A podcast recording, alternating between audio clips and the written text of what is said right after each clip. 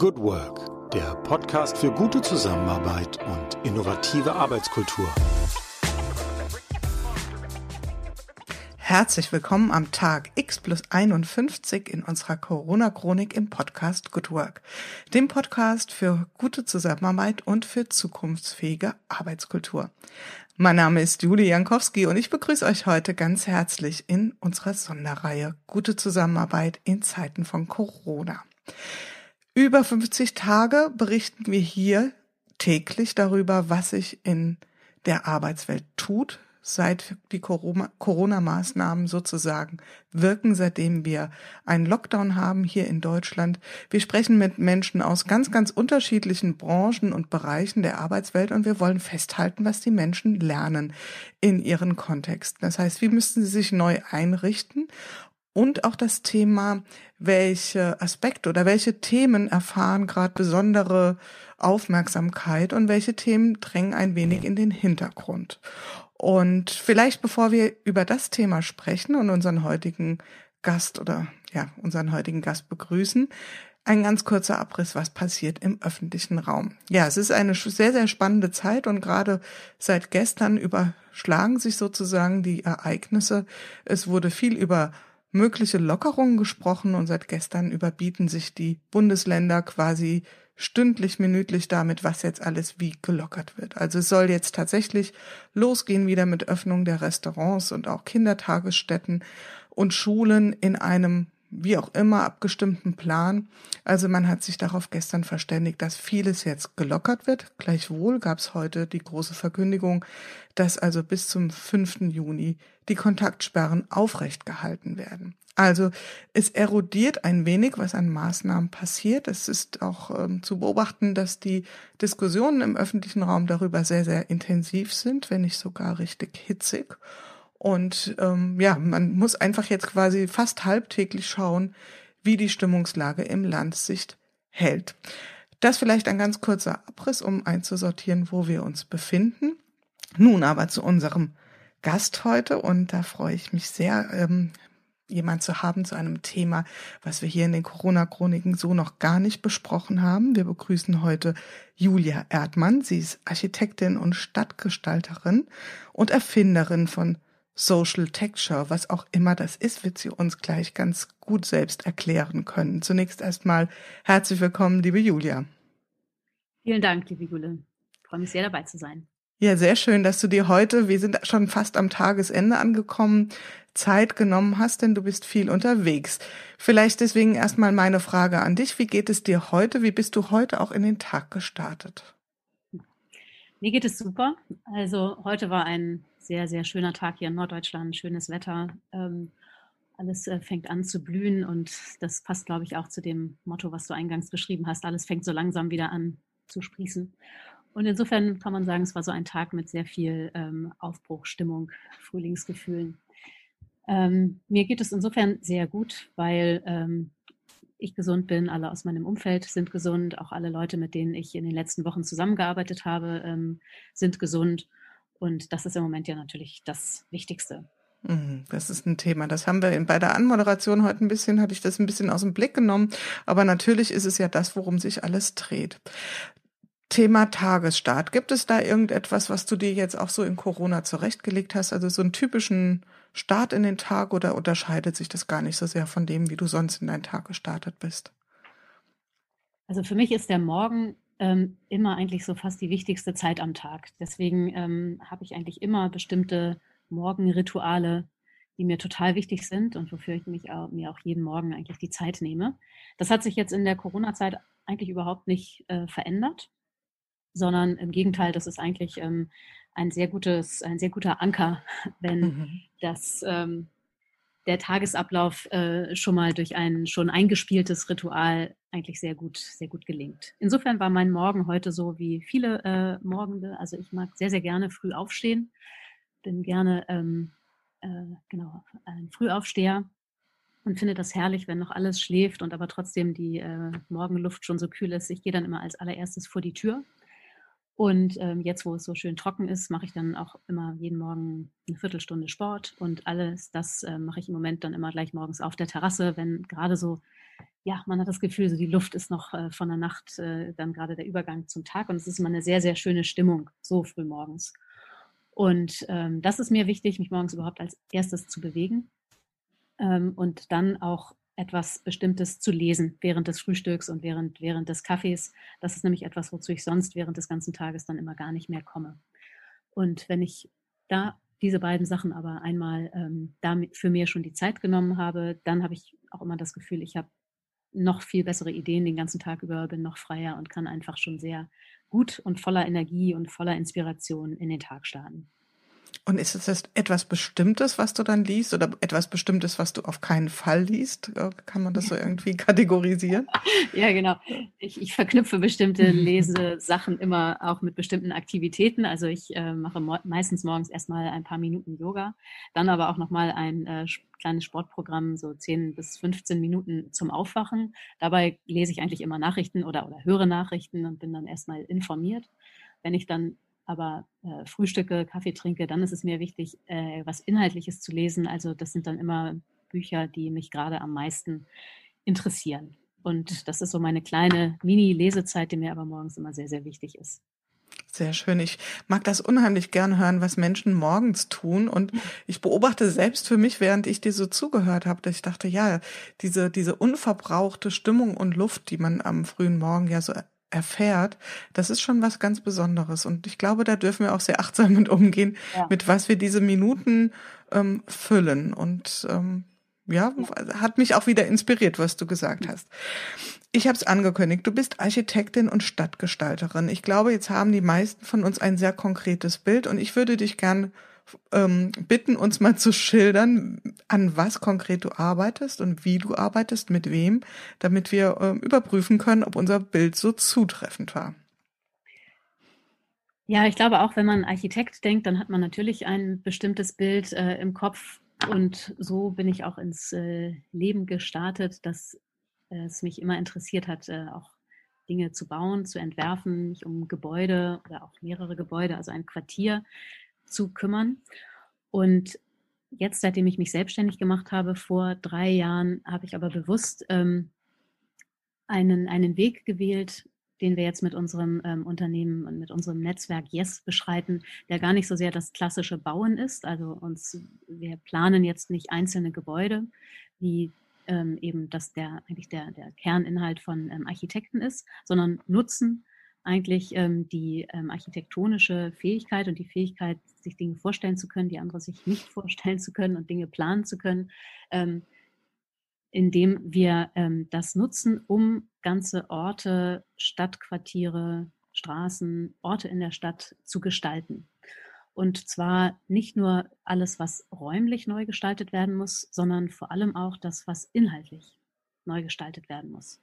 Mhm. Also während man vielleicht sagen kann, dass der klassische oder der, der Kerninhalt der, des Architekten ist es, Gebäude zu planen, äh, zu entwerfen, zu erdenken, zu planen und dann auch für die Umsetzung zu sorgen, ist es, ähm, sehe ich es so als meine Berufung, mit meinem Yes-Team Orte zum Leben zu erwecken, indem wir dafür sorgen, dass dann das, was gebaut wird, so passiert, dass das eine ganz äh, individuelle Situation für einen bestimmten Ort in der Stadt passiert, aber vor allem auch ähm, der Inhalt nicht beliebig ist. Also es ist nicht nur eine Hülle wird für irgendwas, was dann da drin stattfindet, irgendwie, wenn es jetzt nur ein Bürohaus ist und dann wird, äh, kommt dort irgendein Mieter oder wenn man jetzt ein Wohnhaus baut und dann kommt da irgendjemand rein, das ist quasi die Hülle. Und wir denken immer Hülle und Inhalt zusammen. Das heißt, wir starten von dem Ort und überlegen, was ist eigentlich äh, das Kernthema, zum Beispiel wenn es um eine Innenstadt geht. Ne? Was braucht eine Innenstadt eigentlich für ein neues ähm, ähm, inhaltliches Thema, was so interessant ist, dass Leute auch dorthin kommen. Und dann im nächsten Schritt, was braucht es auch für Gebäude? Man kann also sagen, wir ähm, kümmern uns um Orte in der Stadt eher so wie, wie vielleicht ähm, Gärtner sich um ein Stück Land kümmern würden. Also wir legen für viele Orte, die gebaut werden, so den Samen und begleiten dann den Ort dabei zu wachsen. Mhm. Und zwar zu wachsen mit der Kultur und mit den Gebäuden. Jetzt stelle ich mir das gerade so vor, also wer, wer, sind dann konkrete Auftraggeber für euch? Sind das dann Kommunen, sind das Städte? Wer wendet sich an euch sozusagen? Das ist sehr divers und das ist wunderschön. Also ich bin, bin sehr glücklich, dass wir ganz unterschiedliche Auftraggeber haben. Eine, ähm, ja, es sind einerseits Kommunen sind unsere Auftraggeber. Das heißt, äh, wir sind wirklich manchmal von einer Stadt beauftragt. Ähm, zum Beispiel machen wir im Moment ähm, gerade für die Stadt Münster ähm, ein, ein arbeiten, erarbeiten wir mit einen Masterplan, in dem es auch um Mobilität für die ganze Stadt geht und in dem Zuge dann eben auch ganz möglicherweise andere Stadträume entstehen werden oder Stadträume anders genutzt werden. Das ist jetzt noch so ganz am Anfang, aber da ist, wie gesagt, eine Kommune, eine Stadt unser Auftraggeber. Wir haben auch Projekte, wo es ein Unternehmen ist, ein Unternehmen, was ein Grundstück hat, weil sie dort vielleicht schon ihren Produktionsstandort haben seit vielen Jahrzehnten und äh, dann an diesem Ort sich erweitern wollen, was Neues bauen wollen. Ähm, wir haben ähm, einige Projekte, die wir für Institutionen machen. In ähm, Hamburg gibt es zum Beispiel ein Physikinstitut, DESI, ein großes Forschungszentrum, was einen riesigen Campus hat, wo jetzt verschiedene Gebäude langsam in Jahre kommen und die auch neu gestaltet und neu umgebaut werden müssen und vor allem unter dem Aspekt Good Work oder New Work und Good Work. Da ist es dann eine Institution. Andere Auftraggeber sind aber auch ähm, Projektentwickler ähm, oder am besten, und das ist eigentlich meine liebste Art Auftraggeber, ist, wenn sich öffentliche und private Hand zusammentun und wenn in irgendeiner Form eine Partnerschaft entsteht. So hatten wir zum Beispiel mal ein Projekt, wo sich, wo unsere Auftraggeber eigentlich waren, mehrere Eigentümer einer Straße, die dort ähm, Gebäude und Grundstücke hatten und die Stadt. Die haben sich zusammengetan und haben uns dann gemeinsam beauftragt. Mhm. Jetzt hast du, ähm, wenn du das so beschreibst, das braucht ja eine unglaubliche Gestaltungskraft. Und das entwickelt man ja nicht aus sich allein heraus, ausschließlich. Also ihr seid ein Team. Kannst du dazu was sagen? Also wie Yes sagst du, ist das Unternehmen oder das Netzwerk? Wie viele Menschen sind da drin äh, zusammengeknüpft? Ja, Yes ist sehr ähm, im Flow. Auch das ist ein Aspekt von neuem Arbeiten oder Good Work. Für mich insofern ähm, ist, ist Yes ein, ein Netzwerk, wo wir im Kern sind wir eigentlich immer so jede Woche, ich mal sagen, immer so um die ähm, 15, 15 Leute im Schnitt, äh, die zusammenarbeiten. Und das ist so der, der innerste Kern des Netzwerks. Es gibt dann aber auch noch ähm, ähm, größere Bereiche, wo wir dann bei bestimmten Projekten mit ähm, Partnern zusammenarbeiten und es fühlt sich ganz eng an. Also wir fühlen uns eigentlich wie ein, eine große Plattform oder wie ein äh, Netzwerk oder wie eine Interessensgemeinschaft, auch ähm, wenn wir nicht immer zusammen sind. Also es, es, sind nicht alle quasi so verbunden, wie man jetzt ähm, angestellt ist, wo man dann ja von montags bis freitags und Januar bis Dezember und eigentlich viele Jahre immer äh, mit einem verbunden ist. Yes, ähm, ist so strukturiert und es war mir wichtig, dass es von Anfang an auch die Möglichkeit gibt, dass ähm, Menschen mit sehr unterschiedlichen Hintergründen bei Yes und mit Yes an, an Projekten arbeiten können, aber auch dabei ihre eigenen Themen und Ziele im Leben verfolgen können.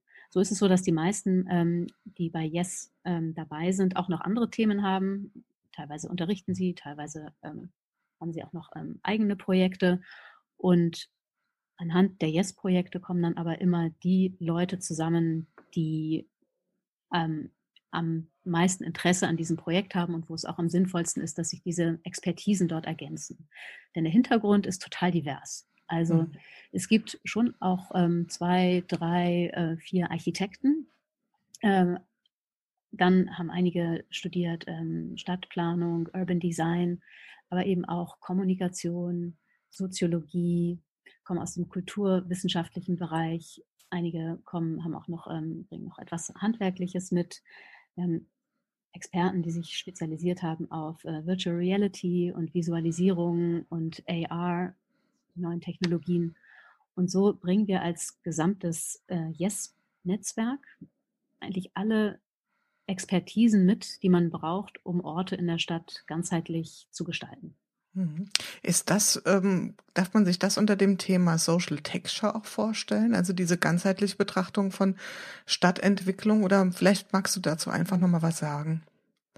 Genau, das ist ein Aspekt von Social Texture. Im Kern geht es bei Social Texture darum, zu bauen und beim Bauen die Prinzipien des Lebens ähm, anzuwenden. Wir kombinieren also die Aspekte des, des Bauens mit der Belebung und schaffen also so immer gleichzeitig ähm, nicht nur die Hülle, was dann nur das Texture ist, sondern eben auch das Leben darin, das Social. Und das erfordert einfach einen viel größeren Rundumblick auf das Thema Stadt, auf das Thema Gesellschaft, auf das Thema auch, ähm, ne, wie, wie, wollen wir als Menschen eigentlich leben, wie funktionieren wir als, als Human Beings, wie funktionieren wir aber auch als Social Beings, als Gesellschaft und wie kann an einem Ort eine Kultur entstehen, ähm, in dem etwa ähm, gleichzeitig auch etwas ähm, gebaut werden oder umgekehrt, wie kann, wenn etwas gebaut wird, auch das gleichzeitig so entstehen, dass ähm, dabei eine, es eine gelebte Kultur wird. Ich kann also sagen, Social Texture bringt Architektur zum Leben. Mhm. Sehr schön, schöne Verbindung. Und wenn wir jetzt mal so den Schwenk rüber machen zum Thema Corona. Wir beschäftigen uns ja hier in den Corona-Chroniken damit, was passiert unter diesem Einfluss ähm, dessen, was gerade hier auf der Welt passiert, ja, ausgelöst durch das Virus, durch die Maßnahmen, auch die wir da zur Bekämpfung ergriffen haben. Was hat das mit eurem Tun, also erstmal ganz physisch mit eurem Zusammenarbeiten im Netzwerk Yes zum Beispiel getan? Hat sich dadurch irgendetwas verändert oder würdest du sagen, hm, das hat sich nicht wirklich durch mhm. Umgreifend verändert? Ja, für uns war das eigentlich eine lustige Situation, so die ersten Corona-Tage, weil wir mitgekriegt haben, dass alle anderen irgendwie hektisch sich irgendwelche äh, Laptops besorgt haben oder irgendwelche Cloud-Anwendungen und so weiter. Und wir bei Yes waren total entspannt, weil wir von Anfang an so aufgestellt sind und auch schon von Anfang an immer so gearbeitet haben. Also Teil oder ein, ein wesentliches Prinzip von Yes ist eben, dass es nicht starr äh, ein Unternehmen ist, was nur an einem Ort, in einem Büro ähm, immer zur gleichen Zeit agiert, sondern sich über viele Orte erstreckt. Wir können also sagen, dass wir alle dezentral arbeiten, das ist eigentlich unsere DNA. Und dass wir dabei auch total vernetzt sind durch die unterschiedlichen Kanäle, durch die unterschiedlichen Tools, aber eben auch durch eben, ja, Cloud-basiertes Arbeiten. Ähm, das, das ist eigentlich der, ja, der, der Ur, Ur äh, die, die Grundlage, wie wir bei Yes arbeiten. Insofern war es für uns tatsächlich überhaupt null Umstellung, ähm, weil es ging einfach ganz so normal so weiter. Jeder arbeitet an dem Ort, der, ähm, der am besten für die, für die Aufgabe ist. Wir sind ähm, eher noch stärker vernetzt, also haben jetzt noch mehr Kanäle und ähm, Chats und unterschiedliche Formate gefunden, dass wir digital auch uns noch mehr ähm, eigentlich austauschen können. Und insofern funktioniert so die tägliche Zusammenarbeit ähm, super gut. Für uns war jetzt eher neu, dass auch äh, viele Leute uns um Rat gefragt haben. Ich, sag, na, ich mache das doch jetzt schon seit so vielen Jahren und habt ihr nicht ein paar Tipps? Wie macht ihr denn dies? Wie löst ihr das? Und so weiter. Da konnten wir eher umgekehrt, glaube ich, einigen Leuten helfen. Und das ist so die technische Sache. So, ne? Ähm, also das, äh, das ist schon, da sind wir sehr eingespielt und das funktioniert ähm, super gut. Auch ist es so, dass das ähm, die Leute im Yes-Netzwerk gar nicht alle in einer Stadt arbeiten, sondern im Moment eigentlich verteilt sind über mehrere Städte. Und auch das ähm, funktioniert hervorragend. Uns, wir merken, dass wir jetzt, wenn wir uns ähm, digital treffen, wir haben da auch so bestimmte Rituale, wann wir uns in der Woche, ähm, zu welcher Zeit, in welchen Gruppen dann treffen. Also auch jetzt digital. Und wir merken, dass das jetzt schon manchmal ein bisschen länger ausfällt. Das hat, und das hat natürlich damit zu tun, dass man sich, wenn man sich physisch nicht sieht, dann ist das Bedürfnis einfach auch noch mehr, sich auszutauschen, glaube ich, noch viel größer. Also uns fehlt es schon, dass wir uns jetzt nicht so direkt sehen, weil es auch immer sehr ähm, heiter ist und lustig und wir wirklich viel, immer viel Gesprächsthemen haben und sehr viele Gespräche, die entstehen ja auch einfach erst, wenn man gemeinsam am Tisch sitzt oder äh, gemeinsam an der Kaffeemaschine. Das ist natürlich schon so. Ähm, aber so nach und nach äh, kommt das jetzt ja auch wieder. Wir haben uns jetzt auch schon mal wieder so zu zweit getroffen und ich glaube, das dass das funktioniert bei uns wirklich sehr, sehr gut. Also wir mhm. konnten jetzt ähm, eher nochmal ähm, profitieren und unsere Prozesse, die wir eh schon so aufgesetzt haben, noch stärker ähm, so machen, dass man wirklich zu jeder Zeit, von jedem Ort auf der Welt ähm, die Möglichkeit hat, sich miteinander zu verbinden. Magst du da vielleicht, äh, also beobachte ich jetzt gerade an mir da die Frage, ähm, magst du da vielleicht auch mal was ganz konkret teilen? Du sagst, ihr wart da Berater auch schon für euer Umfeld und genau das taucht bei mir auch auf, denke ich, wow, wenn ihr so gut vorbereitet wart, was sind so Dinge, wo du sagst, ähm, das sind vielleicht ein Tool oder auch ein Format, was uns wirklich so unterstützt, also wo wir immer gerne drauf zurückgreifen? Ja, also ich will jetzt hier nicht Werbung für irgendwie eine mhm. bestimmte Plattform machen, ähm, kann es vielleicht an der Stelle trotzdem sagen. Also wir äh, benutzen äh, viel Microsoft Teams und haben da schon, schon früh eigentlich diese ganzen Ablagemöglichkeiten genutzt. Also wo sammeln wir welche Informationen? Ähm, wo sammeln wir zum Beispiel ähm, äh, gemeinsame Bilder oder Links, also wo teilen wir Links, wo ähm, teilen wir Notizen zu einem bestimmten Thema. Das ist ja immer das Problem, wenn man äh, erstmal schon, wenn man alleine arbeitet, ist, ist das erste Thema, dass man manchmal seine Notizen nicht wiederfindet. Wenn man zu zweit arbeitet und dann auch noch nicht an einem Ort, dann halt noch mal viel mehr.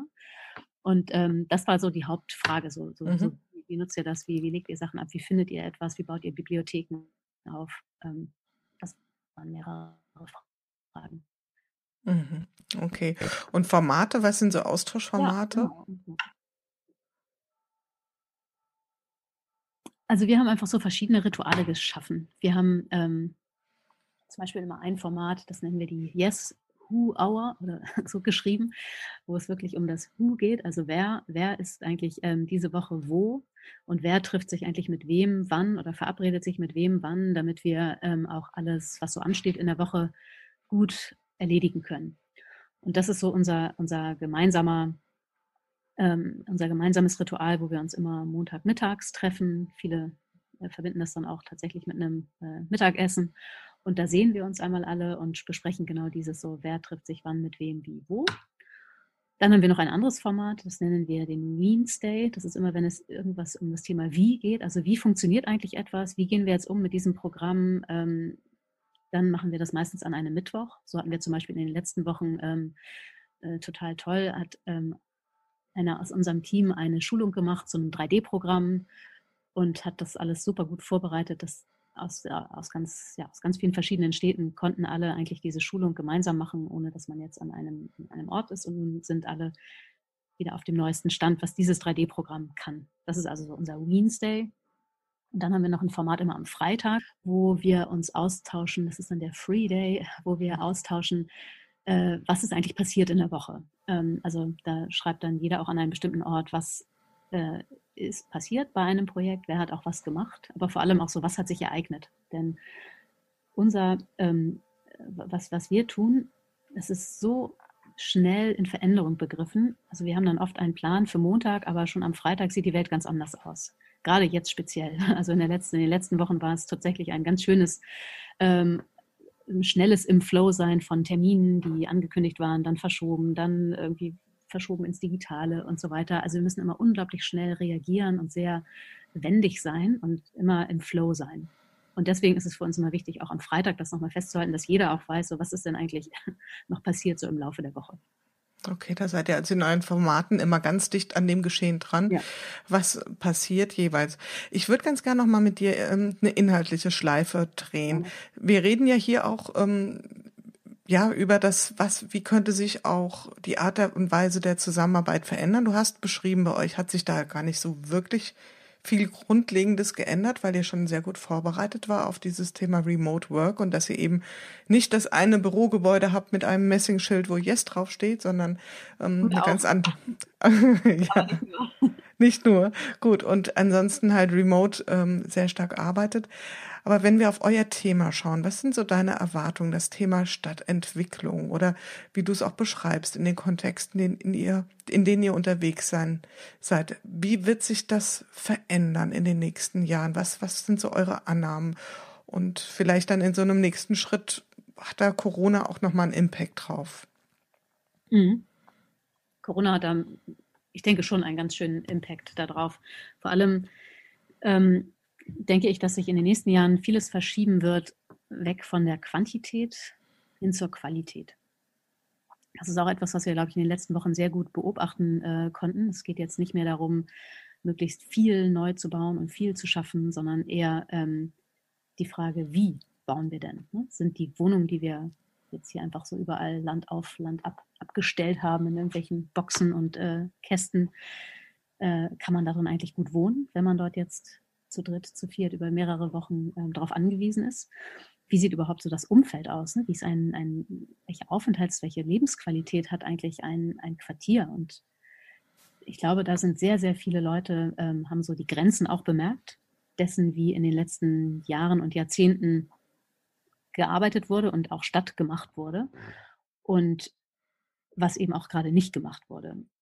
Insofern glaube ich, dass da das Augenmerk schon sehr stark drauf ist oder jetzt geschärft wurde dafür, weil sich jetzt jeder so gezwungenermaßen halt mit seinem ganz unmittelbaren Umfeld auseinandersetzen muss oder einfach nochmal auch ganz neu, glaube ich, sein Umfeld kennengelernt hat. Und ähm, dieser Fokus auch darauf ähm, zu achten, dass wirklich überall, also im kleinsten Radius in der Wohnung, aber auch in Viertel, in dem direkten Umfeld, dass, dass überall eine, eine Lebensqualität entstehen muss, die robust und nachhaltig ist. Das wird sich in Zukunft ähm, viel stärker noch, ähm, stärker noch manifestieren, dass die Leute das erstens ähm, sehen oder den Unterschied merken, wenn eben keine gute Qualität erreicht wird, wenn sich die Leute nicht genug Mühe geben und einfach irgendwas so bauen oder irgendwas verantworten, ähm, dass Leute auch Sachen einfordern. Und, und das ist, glaube ich, das Erfreuliche, dass auch viele, die jetzt so Entscheidungen treffen und eben gerade da in der Entscheidung sind, weil sie eben selber äh, Bauherren sind oder in der Stadt oder bestimmte für bestimmte politische Richtungen stehen, ähm, das dann auch von sich aus treiben und sagen, wie vieles gemacht wurde in der letzten Zeit, ähm, das trägt uns so bis hierher, aber nicht unbedingt weiter. Und wir müssen erstens mehr Lebensqualität schaffen und zweitens auch, auch ganz neue Wege dahin beschreiten und auch ähm, extremer sein und Sachen ausprobieren. Also dass jetzt zum Beispiel ja, von einem Tag auf den anderen plötzlich alle Leute zu Hause sind oder plötzlich alle Schulen irgendwie digital arbeiten, das wäre ja unvorstellbar gewesen. Deswegen gibt es jetzt eigentlich auch keinen Grund mehr zu sagen, äh, das oder das könnten wir nicht ausprobieren. Also mein, ähm, wovon ich immer oder ein, ein Thema, was mich sehr beschäftigt und was, ähm, wo, wofür ich ähm, auch, auch, kämpfe und wir sicherlich jetzt auch dafür die richtige Zeit haben, ist, warum probieren wir es nicht einfach mal aus, wirklich flächendeckend in der ganzen Stadt einfach mal Menschen zu Fuß oder auf Fahrrädern den Vortritt zu lassen gegenüber Blechkisten. Hm. Dafür ist jetzt, glaube ich, die Zeit sehr reif, weil wir auch gemerkt haben, man kann Dinge auch einfach mal ausprobieren. Und äh, Leute gehen sehr kreativ mit neuen ähm, Situationen um, finden auch immer gute Wege, können sich anpassen. Und insofern bin ich, weil ich immer sehr optimistisch bin, jetzt auch optimistisch, dass jetzt eigentlich eine Zeit kommen wird, in der mehr experimentiert wird und mehr auf Qualität geachtet wird und mehr darauf geachtet wird, dass begonnen wird eigentlich bei, bei den Menschen, hm. bei dem Zusammenleben. Ist das jetzt eine Beobachtung, die du hast? Also ein Stück weit hört sich das auch nach einer inneren Haltung und Überzeugung an, was ich gut äh, nachvollziehen kann. Oder ist das auch eine Beobachtung, die auf was auch immer gestützt ihr tatsächlich macht, dass das ein Bedürfnis der Menschen ist? Jetzt gerade in dieser Extremsituation, du hast es ja sehr gut geschildert, wie Menschen halt einfach mal erleben, was für eine Art von Wohnung äh, mhm. sie sich ausgewählt haben und welche Lebensqualität sie sich selbst äh, zugesprochen haben. Ist das eine Beobachtung, die du machst, dass ähm, ein Wunsch ist nach anderen Lebensformen, nach nachhaltigeren Konzepten? Es ist beides. Also es ist natürlich meine äh, innere Haltung. Das ist äh, eigentlich mein, mein Antrieb oder mein Motor. Das ist auch der Grund, weshalb ich überhaupt ähm, Architektur studiert habe und Stadtplanung. Das war der Grund, ja, da, da war ich 13, 14 und da war mir das so klar, dass, ähm, dass, dass ich das machen muss und in diese Richtung auch etwas machen will und, und durch ähm, diese Beobachtung ähm, gerade an, an, der, an, der, ja, an der Front arbeiten will, wo Entscheidungen getroffen werden darüber, wie wir eigentlich ähm, zusammenleben. Und das ist insofern eigentlich auch der, der Grund von, ähm, von, von Yes, weshalb ich auch Yes so aufgebaut oder überhaupt erstmal gegründet habe, um eben die Möglichkeit zu haben, Stadt auch in dieser Art und Weise und in diese Richtung, mit diesem, dieser Vision ähm, gestalten zu können.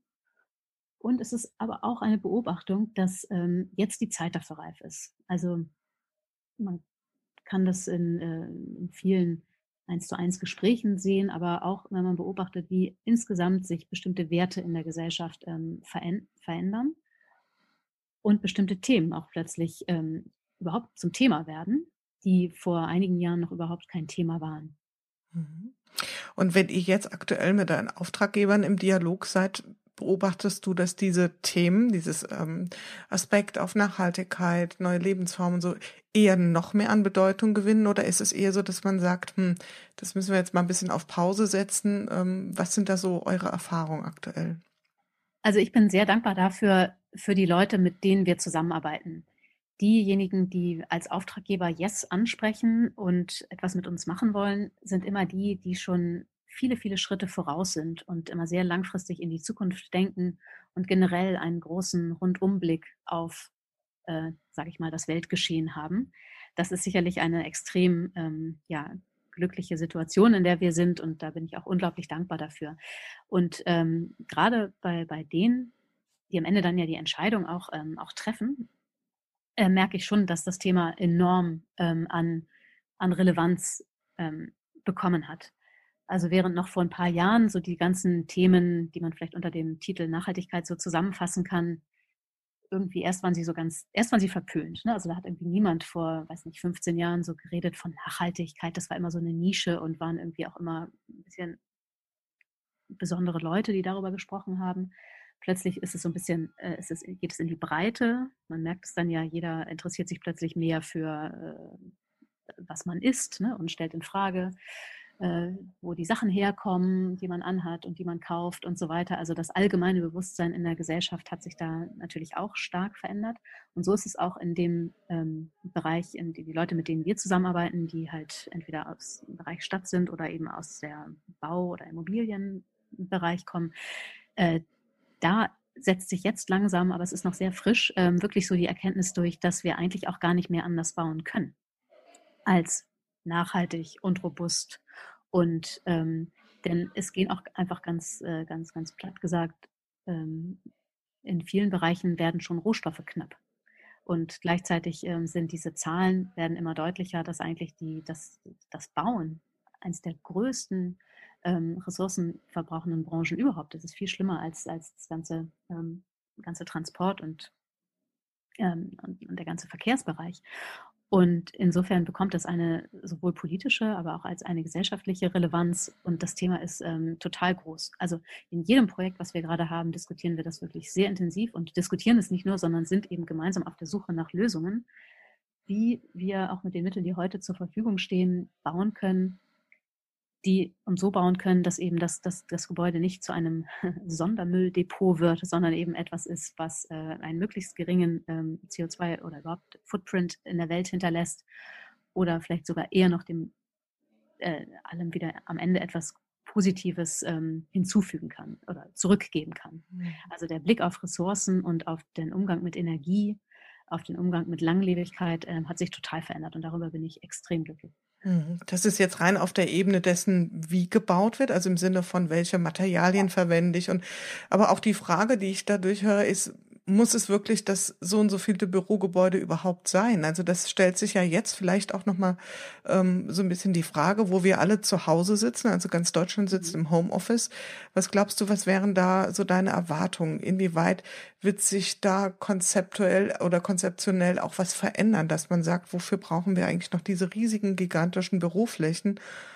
Was wäre so ja. deine Erwartung? Was wird sich da ändern konkret im Inhalt? Ja, das ist toll zu sehen, dass jetzt endlich mal eine Situation da ist, wo keiner mehr sagen kann, ach, das machen wir so, wie da und da und das geht schon immer. Ne? Solche Flächen können wir immer vermieten oder das äh, Bürogebäude braucht man immer. Weil jetzt durch Corona ist es plötzlich so, äh, keiner weiß, ob wir noch Bürogebäude brauchen. Ne? Keiner weiß, ob Leute noch irgendwie einkaufen gehen wollen. Es sind jetzt alles Annahmen. Also die Unsicherheit oder die Unsicherheit, wie die Zukunft eigentlich sein wird, ähm, ist total groß und wird immer größer.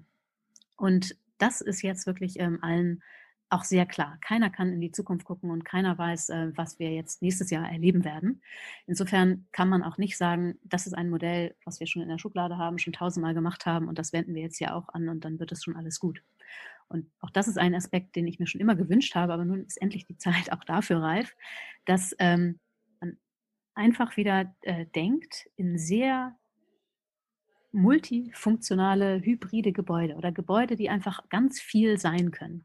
Wenn wir uns mal umgucken in der Stadt, dann sind genau die Gebäude so attraktiv, weil die ganz viel sein können. Zum Beispiel die typische Altbauwohnung. Immer noch irgendwie super beliebt. Alle wollen in einer Altbauwohnung irgendwie eine haben. Und Altbauwohnungen eignen sich voll gut zum Wohnen. Man kann da aber auch eine Praxis haben, man kann dort arbeiten. Ein Institut ist manchmal in einem Altbaugebäude, ein Kindergarten, was auch immer. Also so eine Altbauwohnung, die Zuschnitte eignen sich für ganz, ganz viel. Oder da kann man eigentlich durch alle ähm, europäischen ähm, alten Städte gehen, die schon viele hundert Jahre alt sind. Die Gebäude, die wir alle so lieben, sind genau die, die auch deswegen immer noch stehen nach vielen hundert Jahren, weil sie sich anpassen konnten. Weil sie nicht nur auf eine spezielle Nutzung zugeschnitten waren, sondern ganz, ganz viel möglich machen. Und in den letzten 70 Jahren haben wir eigentlich genau das Gegenteil gemacht. Das war halt auch der Zeitgeist. Ähm, da wurden Wohnungen gebaut, die waren dann wirklich nur ausgelegt auf die Kleinfamilie.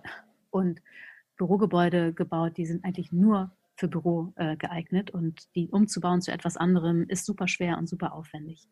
Und ich glaube und ich hoffe, bin aber auch optimistisch, dass jetzt eine Zeit kommt, wo alle wieder einfach freilassende Gebäude bauen, also Gebäude, die am Ende alles Mögliche sein können und sich gut anpassen können im Laufe der Zeit. Ja, ich bin gerade so im Geiste durchgegangen, wie du das geschildert hast und habe mich da auch echt ein bisschen bei meinen eigenen Überlegungen ähm, ertappt gefühlt oder auch in der Beobachtung, dass ja so der Zyk, der Lebenszyklus auf der privaten Schiene ist ja bei vielen so, sie ziehen in die erste WG, dann ziehen sie in eine kleine Wohnung, dann kommt vielleicht sowas wie eine erste Eigentumswohnung mit Partner, dann kriegt man Familie, dann wird ein Haus gebaut. Wenn es die wirtschaftliche Situation ist, je größer, desto besser, um dann festzustellen, es sind nur wenige Jahre, wo man ein großes Haus braucht dann nachher wird es als Ballast empfunden. Und das ist ja eigentlich ein Wahnsinn, sich da baulich immer anzupassen und auch immer wieder für einen neuen Wohnraum zu sorgen, der am Ende vielleicht überhaupt nicht gebraucht wird. Genau, ja. Hm. Und im, im Büroumfeld sieht es ja exakt analog aus. Ja. Mhm. Wenn man auch auf Läden schaut, auch. Ne? Es gibt so viele Läden, die sind dann nur ausgelegt auf einen, da kann nur ein Supermarkt drin sein. Das könnte man aber nie irgendwie kleinteilig aufteilen in äh, was Kleineres geht man aber in gewachsene Altbaustrukturen. Das sind ja die Läden, die die meisten Leute so lieben und ähm, die sich auch super gut ähm, mitwachsen können. Das stimmt. Also wenn ich an unsere Supermärkte denke, da will niemand sofort einziehen, sagen, das wäre mal ein cooles Büro. genau. Aber denkst du an so ein schönes äh, Ladengeschäft in einem ja, gründerzeitlichen Viertel, musst du sagen, ja, hier könnte ich im Erdgeschoss theoretisch auch wohnen. Ja, total schön. Eine Freundin von mir, die hat ein sehr, sehr schönes Fotostudio in so einem Altbau. Das war früher, also bestimmt 100 Jahre alt, das Gebäude, war das mal ein Ladenlokal und jetzt ist das Fotostudio und vermietet es auch für Workshops. Also da wird genau diese Multifunktionalität ähm, sichtbar und zum Teil wohnen da auch Airbnb-Gäste dann, also wird tagsüber als Workshopraum genutzt und abends als äh, Übernachtungsmöglichkeit und da kommt genau das, was du beschreibst, ja. Genau. Ja, ja und jetzt kommt es halt darauf an, ähm, dass diese Qualitäten, die ja ganz alte und auch ganz universelle Qualitäten sind, ähm, zu nehmen und die auch, wenn wir neu bauen, zu schaffen. Und das ist super schwer, weil jeder von uns kennt irgendwelche Altbaustraßen oder wo einfach alte Gebäude sind, da oder umgebaute Fabrik oder so. Ähm, das fühlt sich sofort charmant und individuell an. Da hat man sofort einen Bezug dazu. Und das ist auch das, wenn, äh, wo die Leute ihre ganzen ähm, Selfies machen oder im Urlaub hinfahren. Das sind genau diese, diese Bilder, die man macht. Ähm, das aber hinzukriegen, wenn irgendwo etwas Neues entsteht, das ist halt ähm, wahnsinnig schwer und das ist jetzt so die, die Kunst der Stunde und vor allem auch so die Aufgabe dieser Zeit, die Qualitäten, die wir in, in gewachsenen Strukturen sehen, zu übertragen in neue Stadtzusammenhänge. Hm. Ja, und auch zu, raus aus diesem uniformen Wohnbrei zu kommen, wo wirklich jedes Haus gleich aussieht. Ja, das inspiriert ja nicht wirklich. Genau, ja, also.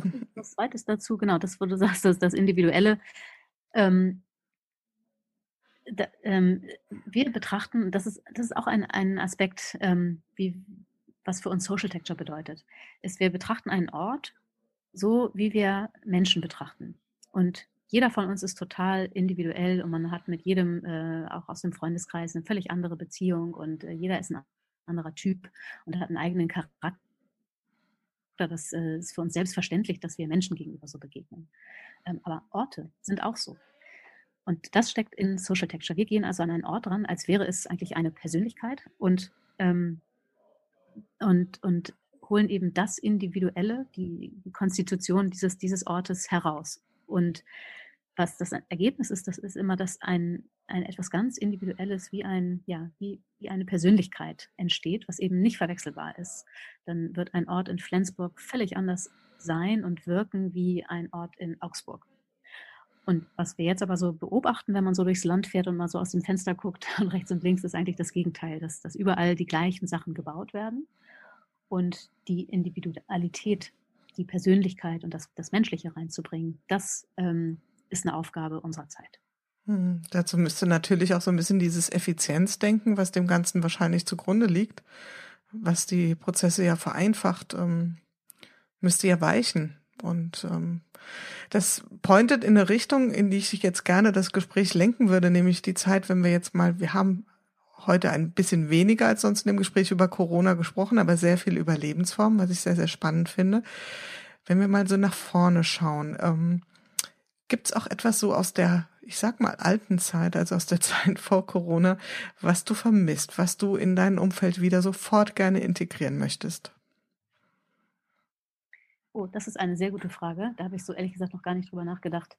Also ähm, ich habe das Gefühl, dass eigentlich jetzt so ich alles, was mir lieb war, schon auch integriert oder, oder quasi rüber retten konnte in diese neue Zeit.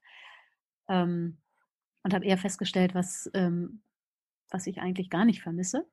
Ähm, jetzt, das, also das, was, was mir wirklich so am meisten auffällt, ist der persönliche Austausch. Also dieses äh, Zusammenkommen, sich ähm, physisch treffen, physisch zusammen zu sein und irgendwo eine gesellige Gesellschaft zu sein das, ähm, ja, das ist so, so, dass wenn ich an die Zeit vor Corona denke, dann, dann ist es, glaube ich, dieses unbeschwerte Zusammensein. Mhm. Ja, diese, diese unbeschwerte Lebensfreude auch, die sich da vielleicht drin ausdrückt, in, in dem, wie du es auch beschrieben hast, gesellig sein.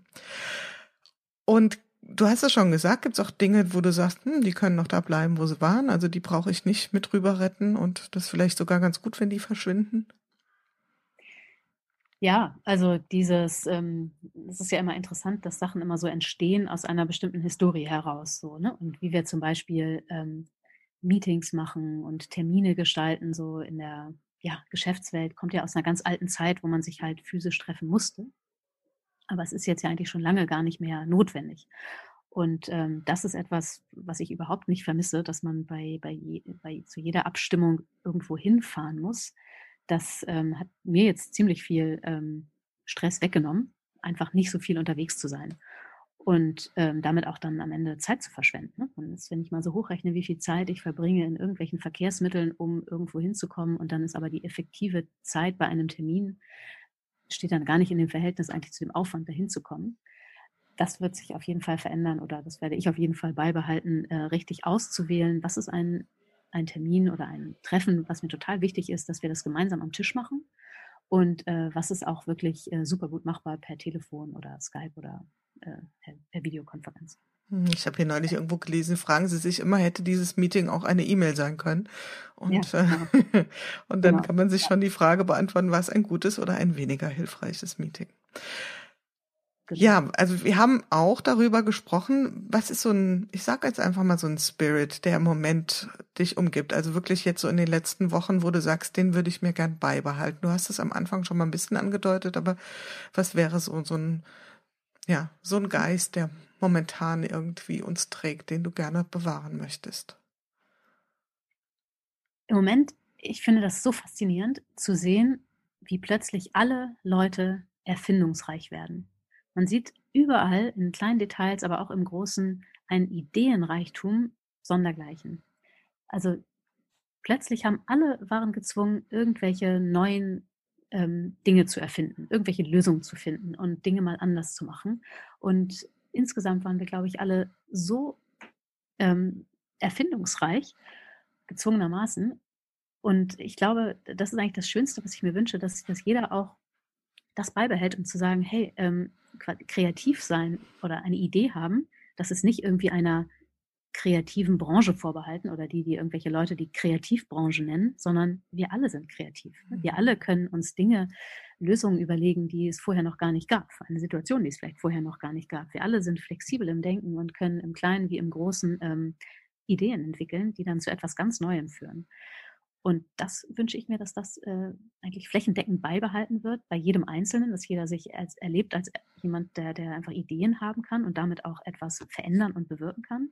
Aber auch so auf ähm, jetzt äh, großer Ebene gedacht, ne? wenn man auch nochmal zurückdenkt, Deutschland lebt eigentlich vom Erfindungsreichtum. So, es ist so ein Land voll toller Ingenieure und welche Erfindungen eigentlich in, in, in unserem Land schon gemacht wurden in den letzten ähm, Jahrhunderten. Das ist eigentlich total irre. Und äh, sich daran wieder so zu, oder das ist jetzt eine Zeit, wo man daran im Alltag ständig erinnert wird, dass wir eigentlich alle Erfinder sind und, und nicht nur Dinge erfinden können, sondern in dem Sinne auch unsere Zukunft erfinden können und die Zukunft auch gestalten können. Und das ist so der Punkt eins. Und der zweite Punkt ist der ähm, der, die, der unbeschwerte, die unbeschwerte Experimentierfreude. Also ich finde es im Moment unglaublich erfrischend, wie schnell Leute auch sagen, ach, hier probieren wir einfach mal aus und wenn es jetzt nicht klappt, dann machen wir es nächste Woche wieder anders. Also in kurzer Zeit Dinge einfach mal äh, zu probieren, zu experimentieren und äh, zu sagen, schauen wir mal, wo das hinführt. Das ist eine unglaublich große Qualität, die wir uns äh, persönlich und aber auch als Gesellschaft unbedingt erhalten müssen. Das sind eigentlich Zukunftsvoraussetzungen. Ja, tolles, tolles Werkzeug oder Rüstzeug und eine tolle Haltung, um den Aufgaben, die da sicherlich noch auf uns warten, zu begegnen. Zu dir persönlich, wir sind quasi am Ende unseres Gesprächs schon angelangt. Ich frage hier üblicherweise meine Interviewgäste nach ihrem persönlichen Corona-Hack, also irgendetwas, was sie sich vielleicht zurechtgelegt haben, um gut durch die Zeit zu kommen. Kannst du sowas für dich auch erkennen? Hast du dir da so irgendwas zurechtgelegt oder hm. Was wäre da so deine Idee dazu? Erzähl mir mal als erstes von deinem Corona-Hack. mein Corona-Hack, das habe ich hier auch schon mal verraten. Ähm, There is no news before nine, ähm, weil ich habe tatsächlich hier beobachtet, dass die Menschen, die denen es gelingt, ähm, Nachrichten etwas länger von sich fernzuhalten, dass es denen besonders gut geht. Und ich habe an mir selbst beobachtet, dass es äh, also es gleich den, den, den Tag, also anders als du es beschreibst, mich hat das nicht so gut äh, unterstützt, sofort zu gucken, was passiert an der Nachrichtenfront.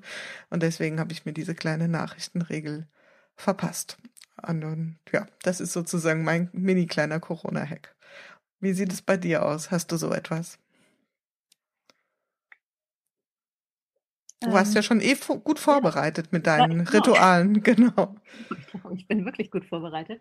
Ähm, ich habe auch gerade gedacht, äh, ja, also ich habe jetzt nochmal vermehrt Dinge äh, reflektiert aufgeschrieben, also quasi wie ein Tagebuch, aber jetzt meistens nur einen Satz pro Tag. Ähm, das reicht aber auch eigentlich schon. Das habe ich eher so wieder aufgefrischt. Also, wobei es gibt immer Zeiten, da ist das irgendwie so, ja, auch je nachdem, was so passiert ganz stark, dass eigentlich jeden Tag sich irgendwas verändert, um mindestens so ein, zwei Sätze pro Tag auch festzuhalten. Das äh, habe ich jetzt wieder aufleben lassen, weil tatsächlich auch diese allgemeine Stimmung sich von Woche zu Woche ja ändert. Deswegen finde ich deinen Podcast auch so großartig und äh, finde es auch sehr spannend, die Überlegung, wie wir das, äh, wenn wir das alles in einem Jahr zum Beispiel nochmal anhören, uns dann zurückerinnern werden, ah ja, stimmt, in der Woche, da war ich auch genau in dieser Stimmung und danach ging es wieder bergauf und dann äh, kam eigentlich das Thema und so weiter. Also wie wir ja auch alle so ge ge gesamtgesellschaftlich durch bestimmte so Phasen gehen. Das finde mhm. ich super spannend und da ähm, ist es jetzt so mein Hack, das auch festzuhalten und aufzuschreiben.